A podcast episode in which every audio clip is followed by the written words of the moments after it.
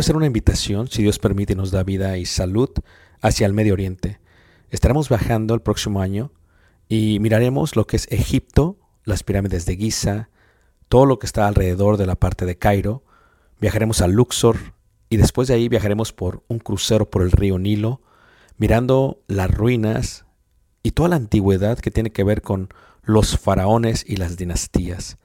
Después de ello tomaremos los desiertos, a través de lo que los israelitas pudiesen ver y lo muestra la escritura, tanto en el libro de Números como en el libro de Éxodo, y miraremos y llegaremos hasta el monte Sinaí, después subiremos el monte Sinaí, si Dios permite lo escalaremos y miraremos el amanecer. Tomaremos la ruta real, por lo que se conoce como Jordania, miraremos varios de los desiertos, de los amonitas, de los amorreos, de los madenitas, de los edomitas, y llegaremos a lo que se conoce como una de las maravillas del mundo, Petra tomaremos y miraremos algunas de las ciudades del Decápolis y luego entraremos por el río Jordán a lo que es Israel y en Israel miraremos muchas de las partes que se mencionan en la Biblia. Durante este viaje, si Dios nos permite, podremos aprender juntos la arqueología, la cultura y también aprenderemos mucho de lo que dice la palabra de Dios y daremos vida a ello mismo en los lugares donde se menciona. Esto será de gran bendición para mí y yo sé que Dios nos bendecirá a todos juntos si es que quieres aprender ello. Una vez más, si quieres más información, puedes visitarnos en la página personal ricardobarrera.us y esperamos Dios nos permita llegar a ese momento. Dios suerte bendiga y espero esta próxima clase sea de edificación para ti, lo cual fue para mí cuando lo preparé. Bueno, Dios vamos bendiga. a tomarnos Gracias. un momento para que la gente vaya regresando y estén tranquilos, hermanos. Bueno, estamos viendo eh, y ahora vamos a continuar con el próximo tema que habla del arte del amar. Pero ya en el arte del amar eh, o del amor eh, tiene que ver ya con dos partes más o dos caras más del amor. y tiene que ver con el amor filial y con el amor ludus, una amistad superficial y una amistad profunda. Cuando hay este tipo de encuentros, lo que sucede es que la mayoría nos empezamos a amar en forma de ludus, en un amor superficial. Nos saludamos muy amablemente, platicamos muy amablemente y tal vez si nos vemos cada año, hacemos esto. Tal vez salimos a comer taquitos aquí alrededor o, o nos vamos de tour o lo que sea, pero es un amor superficial, es un ludus. Es ese tipo de amistad que no es muy profunda, es una amistad que tienes, pero puedes platicar, puedes irte a jugar fútbol, puedes tener esto, puedes tomar una taza de té, pero no pasa a una relación muy, muy profunda. Es el amor ludus. Es una amistad, es un amor totalmente superficial. Y luego se puede elevar o de otra manera se podría profundizar a lo que es el amor filial, el amor filial, eh, lo que es fraternal. El amor filial es una amistad profunda, una amistad profunda. Indica que esa otra persona, pues ya te conoce a ti, tú lo conoces a él y pueden compartir lo que hicimos ahorita, se hizo el, el ejercicio, ese tipo de que los dos lloran juntos, los dos ríen juntos, los dos sueltan el celular para estar eh, conectados uno con otro y desconectados del mundo. Y eso tiene que el amor con el amor filial, un amor totalmente profundo. Aquí yo veo, por ejemplo, que ya hay muchos hermanos que tienen un amor filial o profundo. ¿Cómo sabes? Porque literalmente, pues son hermanos que, que platican, que se estrechan, que hablan, que va más allá de un WhatsApp, de un mensaje, pues que empieza así. ¿Cómo se eleva? Empieza por la parte básica, el amor ludus, y luego ya se entiende por esta amistad muy, muy profunda que es el amor, el amor filial. Todos, todos necesitamos de el amor filial, pero todos iniciamos a través del amor lutus. Esto es parte de lo que llega a suceder. Todos necesitamos. Solamente que cuando se habla del amor ludus, algunas relaciones son positivas y por lo mismo también algunas relaciones son totalmente ¿qué? Totalmente negativas. Esa es nuestra elección. Es cuando nosotros decidimos hacer ello. ¿Ok? Es cuando sucede eso. Cuando elegimos a una persona. Vamos a ver la Biblia y si está bien con ustedes vamos a ir a Proverbios capítulo 18 en el versículo 24. Proverbios 18 versículo eh, 24. Fíjate cómo dice ahí el rey Salomón, el cual tuvo la oportunidad de estar observando a todo el mundo y dentro de sus observaciones tomó la decisión de escribir en cuanto a ello. El hombre más sabio eh, de la tierra, salvo Jesucristo que caminó sobre la tierra, es este, este eh, eh, Salomón. Y cuando Salomón ve la amistad, cuando la trata de apreciar, lo que ve Salomón es algo muy interesante en cuanto a ello. 18 dice ahí, en el versículo, versículo 24, dice, el hombre que tiene amigos ha de mostrarse, dice, amigo. Y amigo hay más unido que un qué? Que un qué, hermanos? Que un hermano. Aquí vemos esa relación intrínseca que hay, ¿no? Que se establece, que se fomenta, que se hace, donde vemos que el conocimiento sobrepasa. Yo ya conozco al hermano, él ya me conoce a mí. Levanta la mano, ¿quién tiene eh, amor filial? Que todos lo tenemos con alguien, ¿ok? Y nos gusta pasar tiempo con ellos, ¿a poco no? Tiempo con ellos. Platicamos de cosas. Ya no importa cuando vas a un restaurante ni la comida ni la cuenta. Lo que importa es la persona que está delante de ti. Eso es lo que importa realmente. ¿Verdad? Y importa que cada vez que va pasando nos vamos conociendo, donde una persona te confiesa a ti, es ese amor tan profundo, esa amistad tan profunda, ese filial, con lo que dice Santiago, dice, confesaos vuestros pecados los unos a los otros, donde una persona puede verse vulnerable y decirle a la otra, ¿sabes qué? Esto, esto está mal, estoy batallando con esto y te lo confieso. Y ya una persona decide orar por otra persona. Es ese amor totalmente, totalmente filial. Pero también, por ende, tenemos que entender que hay amores filiales que nos pueden dañar. Por ejemplo, en la primera carta de Corintios, capítulo 15, en el versículo 33, miramos el otro efecto de la moneda. Primera de Corintios, capítulo 15, versículo 33, dice, las malas conversaciones corrompen qué? Las buenas costumbres. O sea, que no todos es así. Yo le digo a la gente que hubo un cambio radical en nuestra sociedad en el 2006. Y el cambio radical es Facebook, los medios. Aunque antes de Facebook había otros medios que realmente se lo robaron Facebook, ¿verdad? Facebook cambió todo. Lo que cambió Facebook fue, ya no solamente tenemos una vida física, tenemos una vida virtual. Ahora la gente sabe lo que te está pasando, aunque no esté cerca de ti. Y Facebook fue pasando por varias, eh, ha ido pasando por varias etapas, ¿no? Una de ellas es que aquellos que teníamos Facebook desde el principio, necesitábamos un correo electrónico de una universidad simplemente para ser miembros de Facebook, si no, no se podía. Era enfocado en los universitarios. Después empezó a abrir un poco más. Y cuando colocabas una fotografía o colocabas algo en Facebook, todos tus amigos los podían ver. O sea, el sistema no decidía por ti. Todos lo podían ver. Luego pasó algo radical, cambió Facebook. Digo, ahora Facebook decide qué ves de todos tus amigos porque la plataforma se extendió a mucha gente. Ahora, pones una foto y dices, pero ¿por qué nadie le pone like?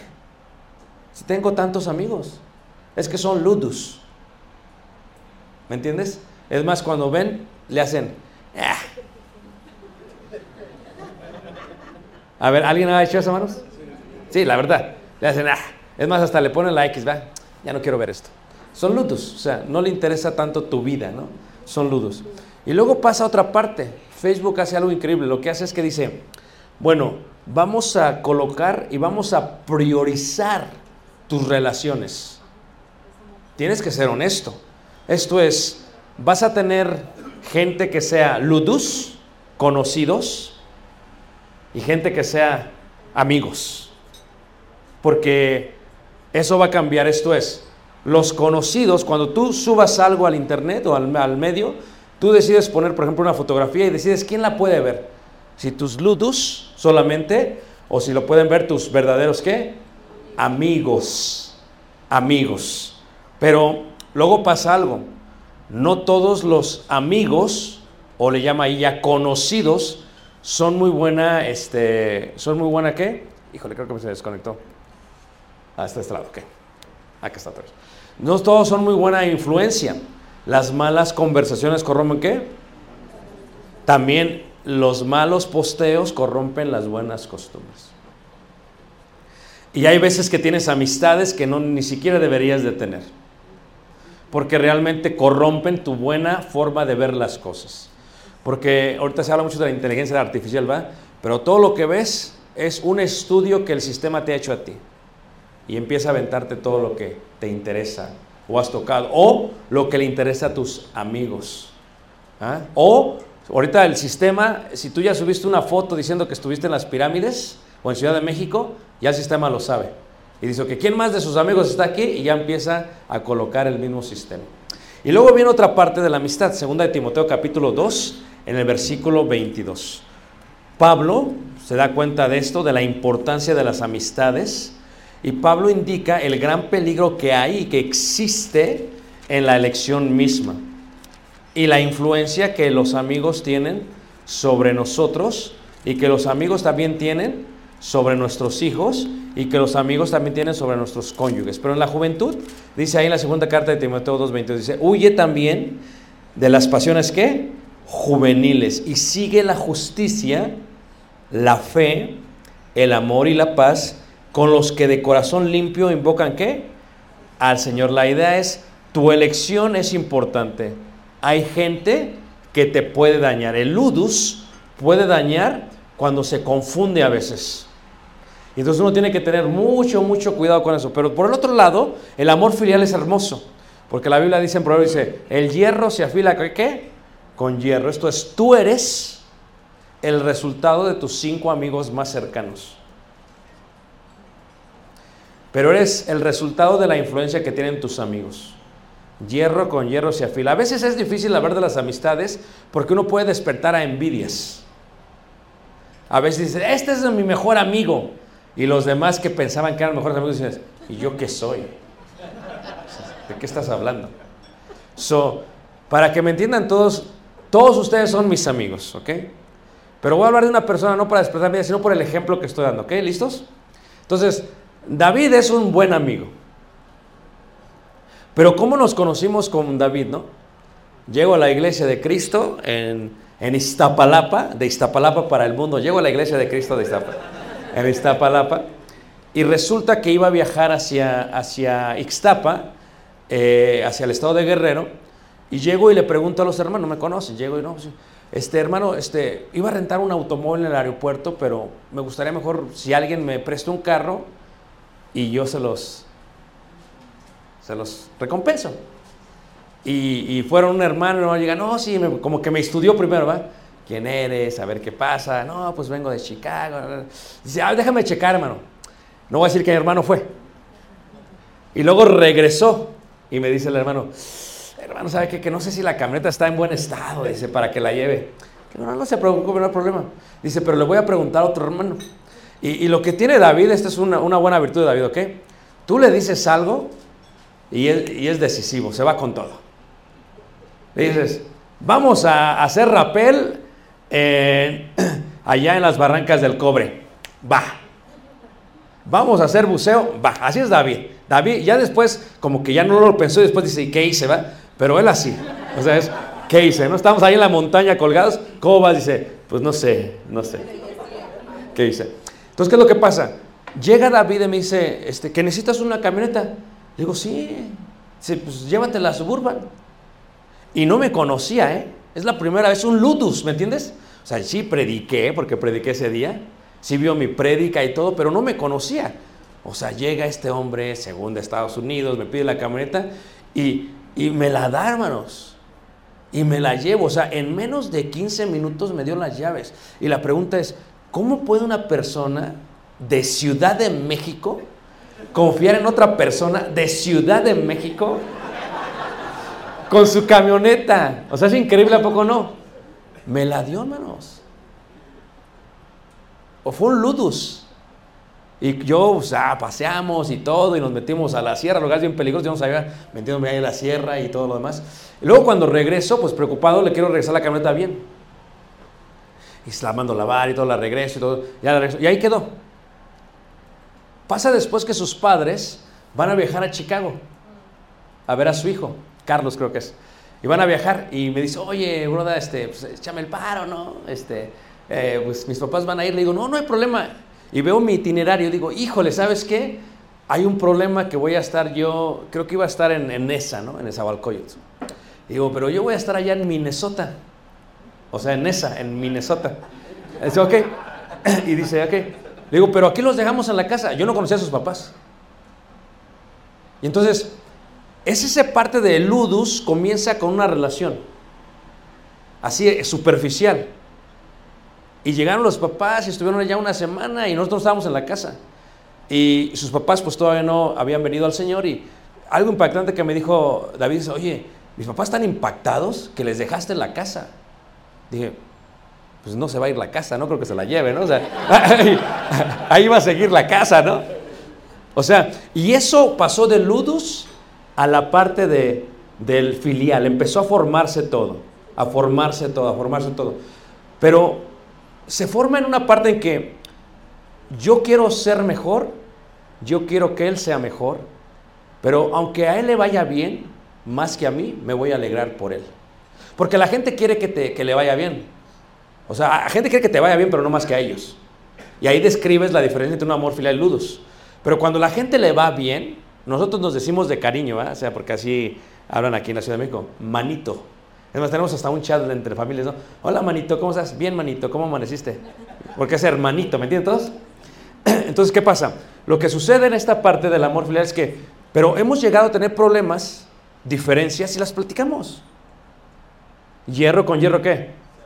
Y ese tipo de amistades que nunca pensaste que se iban a formar de esa manera, ¿no? O sea, increíble, ¿no? O sea, llegamos a México y, y nos edifica ahí una, un apartamento en su casa. Dice, ahí está, broda, lo que necesites. O sea, ahí está tu escritorio, o sea, todo, hasta para hacer ejercicio. Digo, ¿qué me estás tratando de decir? No, pero todo, todo. O sea, ese tipo de amor filial que se puede, que se puede ir elevando. Creo que se me, se me fue la... Ahorita lo conecta. Entonces, ¿qué es lo que pasa? Puedes elevarlo, pero ¿qué es el amor filial? Hierro con hierro se afila. También he tenido que dejar ir amistades porque no son buenas. Dentro de la iglesia, hermanos.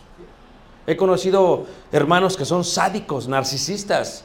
O sea, que te tratan de controlar, que te tratan de dominar. O sea, llega un momento que te juzgan de una manera y ya cuando tú eres un poquito más dices, oye, esto no es una buena relación. O sea, esto no me está haciendo ni bien a mí ni le estoy haciendo bien a él. O sea, porque hierro con hierro se ve. Y el hombre en el trato con el hombre, o sea, esas amistades las tienes que cuidar muchísimo. Porque muy pocas veces se encuentran en la iglesia, hermanos. Por ejemplo, cuando Jonathan encontró a David, dijo, wow, dice que su alma quedó en la... era una relación increíble, ¿verdad? Que cuando muere Jonatán, David le escribe un gran salmo, una gran lamentación, y dice que su amor de Jonatán fue mayor que el de las mujeres. Compara el amor eros, erótico, el amor pasional, y dice, tu amistad era mayor que el amor que tuve con las mujeres. Fíjate, increíble, hermanos. ¿Cómo puede decir eso este, este? Porque la amistad es hermosa, hermanos. Cuando la amistad es productiva, pero se tiene que conocer, se tiene que fomentar, se tiene que cuidar, uno, tiene que constantemente hacer eso. Y luego viene la parte, ¿qué dice Dios? Permanezca qué? El amor que fraternal. Número uno, hermanos, si queremos fomentar esta parte, el amor no tiene envidia. Yo veo bonitas amistades aquí. Muy bonitas amistades aquí entre ustedes. Veo, por ejemplo, Armando Velarde y veo a nuestro hermano Alex. Veo que se llevan muy bonito. Yo podría tener envidia de eso. O sea, si el amor es una acción, mi envidia podría tornarse a que cuando ellos pongan una fotografía en los medios, en vez de que me alegre con ellos, me pongo furioso. Lo ignoro. Que pase. No quiero ver más fotos. Ya sé que están en las pirámides. Ojalá se caigan los dos de arriba.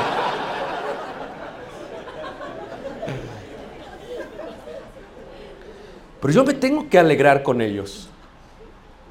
Porque si el amor no busca lo suyo es una acción. ¿Y qué tan difícil en el mundo virtual es ponerle like? Algo que you don't like.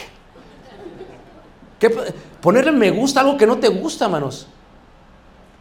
O sea, y, y- y- saber que si el amor eh, a una amistad como David, si viene, por ejemplo, este, Alexa y, este, y Jasón, y los llevan a comer al, al- al chef, ¿verdad? O sea, yo me tengo que alegrar con ellos. ¿Por qué? ¿Mande? Ah, hermana, discúlpame. ¿Cómo sabes, hermana? Pero es esa parte de que la iglesia si crece de esta manera, con estas relaciones, qué hermosa es que la iglesia. Y tal vez uno de los secretos del predicador, hermanos, no solamente es predicar desde el púlpito, sino como decía Pablo, aún fuera de tiempo, donde cuando estás platicando puedes armar esta hermosa relación, una re- relación intrínseca, en la cual dices, ¿sabes qué? Te amo. Aunque yo le voy a poner like a tus posteos, aunque tú no le pongas a los míos. No es venganza, ¿verdad? Eh, y, y empezamos a relacionar, y esta es la parte de permanezca el amor. Es lo que Dios quería. No podíamos vivir solos en la tierra. Quería que nos. Por eso Dios estableció la iglesia para que viviéramos unos con otros y nos perdonáramos unos a otros. Pongo otro ejemplo de David porque es la más fácil para que viene a mi mente. Un día estoy aquí, siempre hago escala en Ciudad de México para viajar a otras partes de la República y llegamos y le digo a- al brother, oye, mañana me voy a las 5 al aeropuerto, no se te olvide de llevarme, ¿no? Entonces yo estoy acá arriba y bajo del estudio y llego a la puerta y veo que no sale, ¿no? Y, y David tiene un sueño profundo, ¿eh? Más cuando se duerme con su bata real, o sea, es un sueño profundo. ¿Y qué es lo que pasa? Estoy ahí en la puerta y está cerrado, digo, las llaves.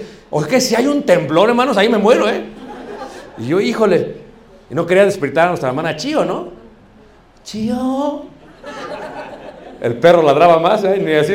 Y yo veía que no se ¿cómo le hago? ¿Cómo le hago? ¿Cómo, le hago? Pues fue, finalmente, hermanos, tuve que salirme como pude. Y ya estoy en el aeropuerto y me dice boda, oye, ni sentí cuando te fuiste. Pues no. Pero, ¿podré yo perdonar las ofensas de mi hermano? Amén, todavía estoy aquí, hermanos. O sea, cuando el amor fraternal florece, hermanos, es como cuando uno deposita a una cuenta algo, hermanos. No se trata de mí, se trata de él. Y si yo tengo la capacidad de establecer una relación tan fuerte con alguien como él, tengo la, capacidad para establecer una relación con todos ustedes. Me están entendiendo, hermanos? En la iglesia hay gente que está muy aislada. Dice, oye, los hermanos ahí están siempre en la esquina, ¿a poco no? unidos y no encuentra nadie para agarrar las manos. Uni- Es un hombre unido. Ya viene la hermana, hágase por acá, por acá. Y dices, ¿pero por qué? Hermanos, es que uno tiene que abrirse. Uno tiene que, que buscar, tiene que elegir. Y cuando encuentras una amistad muy profunda, hermanos, tienes que empezarla a qué? A fomentar. Por ejemplo, con Alex Guayar tenemos una bonita amistad también. ¿Y qué pasa? Siempre me, siempre me manda fotos de, cortes de res, porque sabe que me encanta, ¿no? Y siempre me las manda, ¿no? Estoy en Brasil, ahí va el corte. Estoy en Argentina, ahí va el corte. Y yo, pues, como predicador, ahí van los frijolitos. ¿verdad? ya me conocen, ya me conocen, hermano. Ah, se me otra vez. Entonces, ¿qué es lo que pasa? Lo que sucede con esto, hermano, es que uno tiene que aprender a fomentar esa amistad con los hermanos. Tú eres capaz de hacer eso, pero vamos a hacer esto. ¿Qué pasa cuando la fomentas con tu cónyuge? ¿Puede tu cónyuge ser y recibir tu amor fraternal? Totalmente, hermanos. Esto es algo increíble. O sea, si tú puedes hacer esto con tu cónyuge, estás tocando literalmente la plenitud del matrimonio. Nosotros tenemos ahí en su casa, en nuestro hogar, tenemos una alberca. Y entonces nadamos, va todos los días a veces. Y para mí es más práctico nadar en ciertas horas. Pero le digo a Tale, oye, ¿a qué hora sales? ¿Te espero para nadar juntos o qué? Y luego, luego me pone un corazón, ¿verdad? Es la polaridad, ¿verdad? Yo soy práctico. ¿Te espero, sí o no? Y ya un corazoncito. O sea, ¿qué indica? Que salimos a nadar juntos. Que salimos a caminar juntos. Que si tú puedes estar, o sea, puedes tener un amor fraternal y filial aún con tu mismo cónyuge. Esto también es, ¿qué, manos? Posible. Tanto como, como con David, ¿verdad? Oye, ¿dónde vamos? Pues acá. Lo mismo puedes hacer con tu cónyuge. Por eso la escritura le llama al cantar de cantar, dice, amada mía, hermana mía, amiga qué. Wow, hermanos. Es esa capacidad de que cuando no hay ningún cierto tipo de peligro, tú le puedes confesar a ella y platicar a ella todo lo que te está atormentando. Como lo haces con un amigo. Con un amigo haces eso. ¿Qué haces con un amigo? Con un amigo normalmente platicas, hablas. ¿Y qué pasa? Oye, ¿cómo ves esto y lo demás? Y es bonito tener esa confidente dentro de tu casa. Pero ¿qué pasa si fuese sádica? Le platico y, ay, mejor no le platico. Así que, si el medio es conocerse para que permanezca el amor fraternal, ¿cómo puede esto suceder? Sabes que no sé si no funciona. Ahí va. Ahorita, lo movemos. ¿Cómo puede esto suceder? Permanezca el amor fraternal. Uno puede, uno podría tener la capacidad de ser, de ser amigos totalmente con su mismo cónyuge. Uno podría hacer esto. Eso es lo que dice Hebreos 13.1. Permanezca, permanezca el amor, el amor fraternal. El objeto no determina la acción. Ama a tu prójimo como a ti mismo, dicen. Ahorita está pasando algo muy triste en Israel. Esta mañana murieron más de 40 personas, hay más de 500 heridas en la parte sur por la entrada de palestinos en la parte de Gaza. Es muy triste, hermano, está viendo esto en la mañana. Y en el judaísmo, ellos decían, el amar a tu prójimo indica solamente la idea de los descendientes hebreos. Era un concepto antiguo, no bíblico realmente. El amor es para todos los seres humanos. Lo explico de otra manera mejor. Cuando hablamos del amor entre los hermanos, permanezca el amor fraternal. ¿Qué quiere decir esto? No hay diferencias tales como capacidades, razas, apariencias, ¿qué? Superficiales. Lo explico todavía mejor. ¿Ves a esta persona? Cuando amas a alguien fraternalmente, tu amor no lo determina el sujeto, ni el color. ¿Qué, qué, queremos decir con esto? Lo que queremos decir es que eso que está ahí, el núcleo es lo que determina tu amor.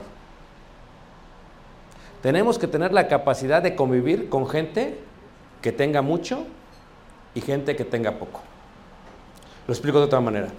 Es interesante porque cuando alguien tiene mucho, hay gente en la iglesia que es muy próspera. Muy próspera. Tienen mucho, hermanos. Toda la iglesia local los envidia y los aborrece. Entonces, ¿pero por qué? Es más, con nadie pueden convivir porque dicen que son creídos. Y pasa eso siempre, hermanos. ¿Por qué envidiar a un hermano que tiene mucho? A veces los clasistas no son los que tienen mucho, a veces los clasistas son los que no tienen nada. Ahora, pero ¿cómo sucede esto? Si el núcleo es esto, vamos a decir, por ejemplo, que todos somos idénticos, no en lo superficial, sino en la parte del alma. Si ven cómo le estaban haciendo burla a los de, los, de aquí del DF en Monterrey, yo también pudiera hacer eso. No lo voy a hacer, porque voy a ir a Monterrey no quiero tener problemas. Entonces, o sea, somos idénticos, sí, no en la parte de afuera, en la parte de adentro. El amor fraternal es amor entre iguales. Si yo no trato al que tiene mucho igual que al que tiene poco, yo soy superficial. Yo soy superficial. Esto es, si al desválido lo trato distinto que al poderoso, eso es superficial. Eso no es amor, hermanos. Eso no es amor. Porque la vida da muchas vueltas. Y a veces pasa que una persona que tenía mucho luego tiene qué? Poco. ¿Quieres saber quiénes son tus verdaderos amigos? Son aquellos que cuando tienes mucho están contigo, cuando tienes poco también están contigo. Son aquellos que pueden pagar por todo. Ese tipo de gente que quieren invitar a todos a la casa, ¿a poco no? Y yo pago todo, no paga nada. Pero ¿qué pasa cuando ya no tiene para pagarle a todos? Ya nadie lo va a visitar. Porque para él su mente era, el amor era solamente ayudar, cuando el amor también es qué? Recibir. En este caso lo que estamos haciendo es Dios nos manda a amar al desválido, ¿para qué? Para que aprendamos a amar. Este realmente es el inicio de lo que es el amor fraternal. Porque amar a nuestra sangre no es hazaña, hermanos. Eh, hay muchas iglesias que son familiares. Eso es muy normal. Uno le predica a su familia, eso es muy normal. Y cuando hay una iglesia que es familiar, a veces la familia se mueve dentro y fuera de la iglesia. Cuando conviven, invitan a invitar solamente a las familias, el primo, a la prima, al tío, al hermano, a la... Eso es muy normal, son familias, familias, eso es muy, muy normal. Eso no hay problema. Pero lo que sucede con eso es que los que no son miembros de esa familia se sienten como aislados. Y si no se incorporan, se van de la iglesia. ¿Por qué? Porque no se sienten parte de... Amar a nuestra sangre, hermanos, no es ninguna hazaña. O sea, tú amas a tu niño, pues eso no es hazaña, eso lo hace cualquier mujer. Es más, hasta los animales lo hacen con sus vástagos. Eso es normal, cualquiera lo puede hacer. Pero el desválido ama al dueño, ¿por qué? Porque lo necesita, hermanos. Hay veces en la iglesia, ¿qué sucede? A veces en la iglesia tienes una persona muy poderosa y varios de los miembros son sus empleados. Entonces van a la iglesia porque son sus empleados, no porque aman al Señor. ¿Y qué sucede? El desválido ama al dueño, ¿por qué? Porque depende de él. Tú dices, mi niño me ama, no te ama. El perro me ama, no te ama tampoco el perro, ¿eh? Porque no tiene sentimientos. Déjale darle de comer. Es que es bien cariñoso, no. Mueve la cola, pues es que le vas a dar algo. Es una realidad, manos. Así son los perros. ¿Qué sucede? Entonces, el niño así ama a sus padres. Esto no es amor, más es una necesidad. Y cuando hablamos de los inmigrantes, dice, ama al pobre, ama al extranjero, ama a la viuda, ama al huérfano y después al enemigo. Es el concepto bíblico, hermanos. Ama a aquellos que no son tu sangre. Que cuando llegues a la iglesia puedas hacer, aunque David sea nájera y yo sea barrera, nos podamos amar más que a nuestros propios hermanos. Sé que hay hermanos de David aquí, hermanas, no se preocupen, ¿ok? Pero es el tipo de relación que debe de haber. Tienes que aprender a amar, porque si el amor es una acción, yo tengo la capacidad de amar a alguien, aunque le vaya a las chivas. Amén, hermanos. Estamos en la Ciudad de México. ¿Qué no se nos olvida? Aquí es la casa de la Azteca. No. o sea, no importa a quién le vayas tú. No importa a quién le voy yo. ¿Por qué? Porque eso no determina mi acción. Si yo puedo ser amable con alguien, puedo ser amable con todos. Y si en la iglesia tú cambias ese chip, voy a ser amable con todos. En vez de, ¿a quién llevo a comer? Y empieza a buscar a los tuyos, ¿a poco no? ¿A quién voy a invitar a comer? Ah, que con que me llevo bien, va, como el que siempre me echa flores. No, invita al que está enfrente de ti. Ahí está el hermano viéndote. Que estará buscando el hermano. Luego tiene hambre. ¿Y tú? Jesús dijo, lleva a comer a aquellos que no te pueden pagar. quién sabe si de entre ellos saques una de las más preciosas amistades. ¿Al amor qué? Filial. Al amor filial. Eso verdaderamente es amar. Porque todo lo que Dios creó es que bueno. Y si todo es bueno, vuestro Padre que está en los cielos, que hace salir el sol sobre malos y buenos, y que hace llover sobre justos e injustos, ¿por qué lo hace Dios? Porque Dios no hace qué, manos, acepción de qué? Porque de tal manera amó Dios al mundo que ha dado su Hijo unigénito, para que todo aquel que en él cree no se pierda, mas tenga vida. Por el rico sí, por el pobre también. Por el centurión, que era romano y lo odiaban los judíos, y lo salvó. Y por la ramera también. Y por el leproso también.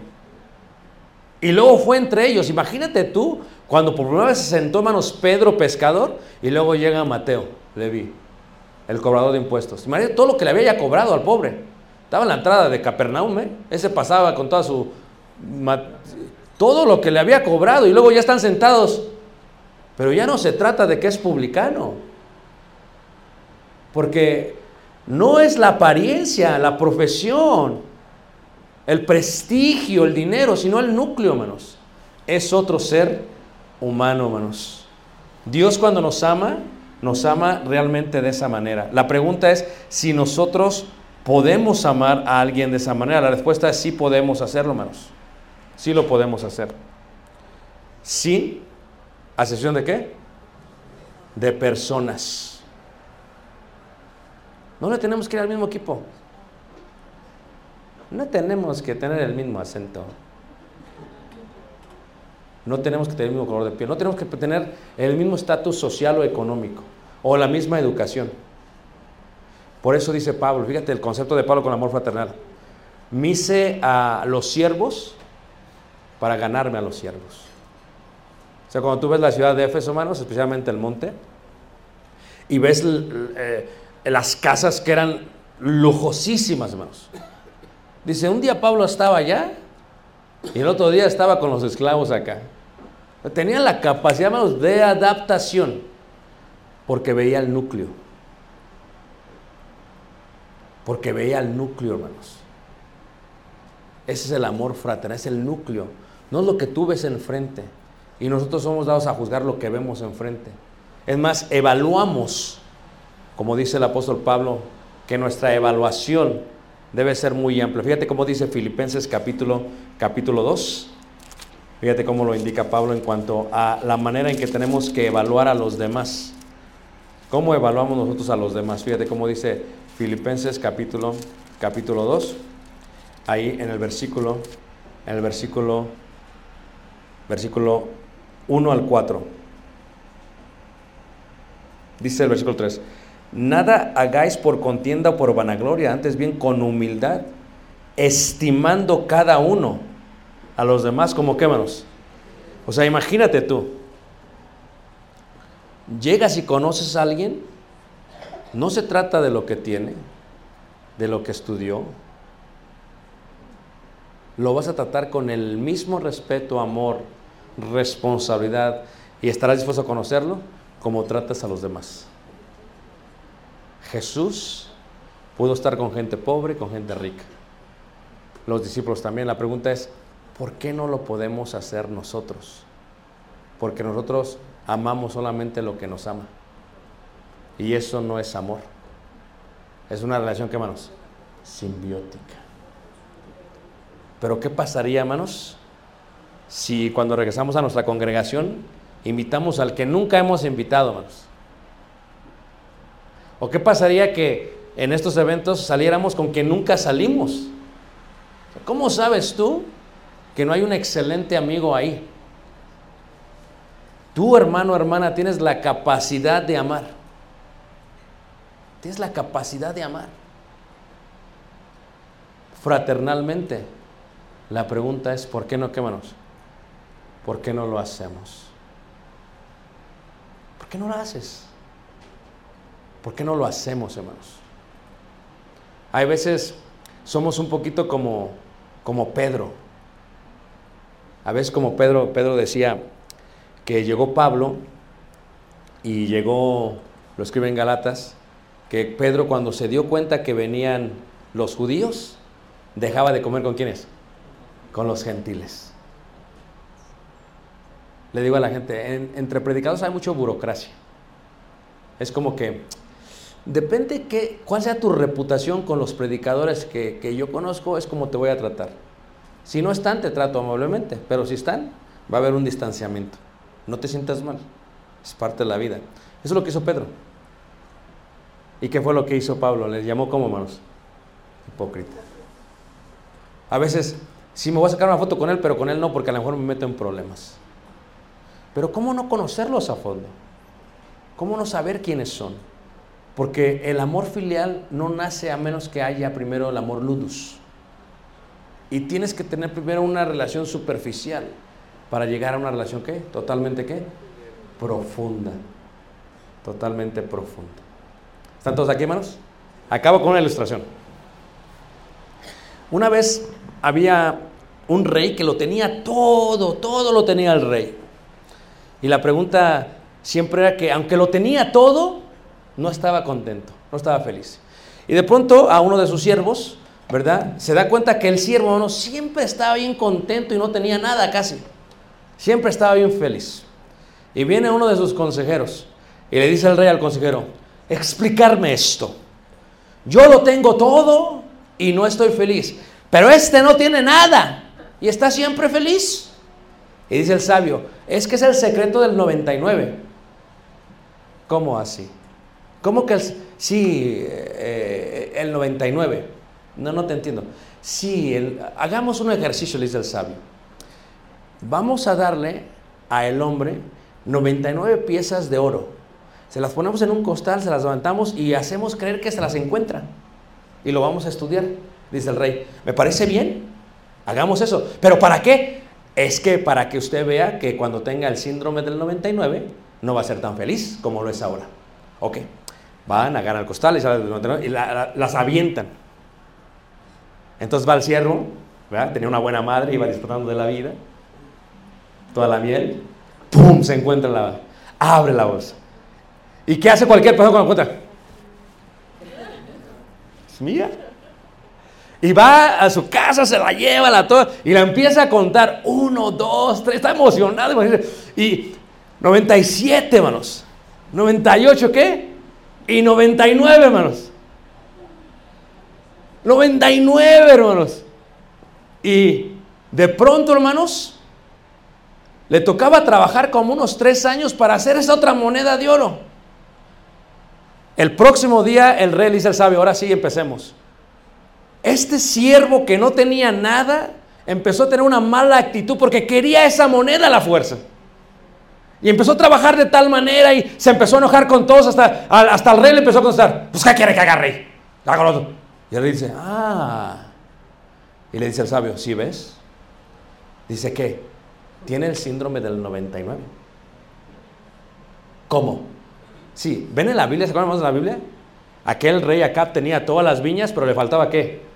Una. Y se aferró y hasta, ya saben lo que le pasó. Hermanos, tenemos tantas monedas de oro a nuestro alrededor y nos aferramos solamente por una. O sea, tenemos la vida en nuestras manos. Tenemos grandes amigos y amigas alrededor, hermanos. Y nos aferramos a una, hermanos. No somos felices porque tenemos el síndrome del 99. No, es que yo quiero que él sea mi amigo. Y quiero que así como es amigo de aquel, yo lo quiero a él. Y ahí está el otro esperando. Pero yo puedo ser tu amigo. Cállate la boca, que yo quiero que aquel sea mi amigo. Oye, pero yo te invito a que te calles. Aquel sí es mi moneda de oro. Mira cómo se lleva con todos. Hasta le van al mismo equipo. Yo también, cállate la boca. Mala actitud, hermanos. Amargado por sin ninguna razón. Enojado todo el tiempo. Así pasamos la vida. Y nos morimos con un costal de 99 monedas de oro. Siguiendo persiguiendo solamente una. Si solamente te dieras cuenta que somos ricos. Porque tenemos esto. Abraham está predicando ahorita en Monterrey, es un buen joven. ¿Qué quiere comer, hermano? Digo, pues un caldo de gallina para mi esposa. Lo llevo. Son amistades que tienes alrededor, hermanos. Hermano Miguel, estábamos cenándolo otra vez, riéndonos totalmente, hermanos. Estábamos sentados en una montaña riéndonos de todo. ¿Qué pidió, hermano? ¿Quién sabe? Y todos riéndonos. O sea, es que estamos llenos de monedas, hermanos. Si solamente viéramos a nuestro alrededor, hermanos. Pero entre nosotros hay uno que tiene el síndrome del 99. Déjame decirte algo, el secreto de la vida es que nunca la vas a encontrar. O sea, la moneda que crees que te falta, no la vas a encontrar en toda tu vida. Y te puedes morir totalmente amargado, sin amigos, sin hermanos y totalmente sin nada, hermanos. Pero ¿qué pasa? Si te enfocas en las 99 solamente, si te das cuenta de lo rico que eres el día de hoy, te das cuenta de las amistades que tienes, los hermanos que tienes, la iglesia que tienes, te darás cuenta, hermanos, que te olvidas de color, de estatus, de educación, hermanos, y vas a estar totalmente feliz. Si estás dispuesto a amar, porque esa es tu decisión, a todos como amas a tus amigos más profundos, te va a sorprender de lo que Dios tiene para ti. No persigas la última moneda. Te digo un secreto, no es necesaria. Es que yo quiero que... Es que de niñas teníamos una amistad bien bonita, hermano. Hasta nos poníamos los mismos vestidos. Intercambiábamos muñecas. Tienes 99 mujeres más que están esperando ser tus amigas. ¿Por qué te aferras a una? No va a ser a veces, no lo va porque el amor a veces tú la puedes amar y si no viene está, está bien, pero ¿por qué no tenés esa capacidad de amarla como amar a nosotras? A veces amamos más la idea, la idea que la amistad. Idealizamos la, la amistad que nunca va a ser. Cuando Jesús vino a la tierra dijo, ¿vosotros sois qué? ¿Por qué dijo eso? Porque no dependía solamente de ellos. Él amó a todos. No hay amor más grande que un amigo de su vida. ¿Por qué, hermanos? Por sus amigos. Eso fue lo que hizo Jesús. Jesús el amigo de todos, sentado con Saqueo, sentado con los pecadores y sentado con los fariseos. Porque Jesús amó el núcleo. Y el mensaje de esta mañana es simple. Aprendamos a amar el núcleo. Porque todos lo tienen. Le va a dar lugar a nuestros hermanos que van a continuar con esto. Que pase y que nos despidan oración. Pasa, hermano Manuel. Hermano Manuel también es soldado. Aquí puro ejército tenemos. Pasa, hermano. Dios los bendiga, hermanos. Pónganos de pie.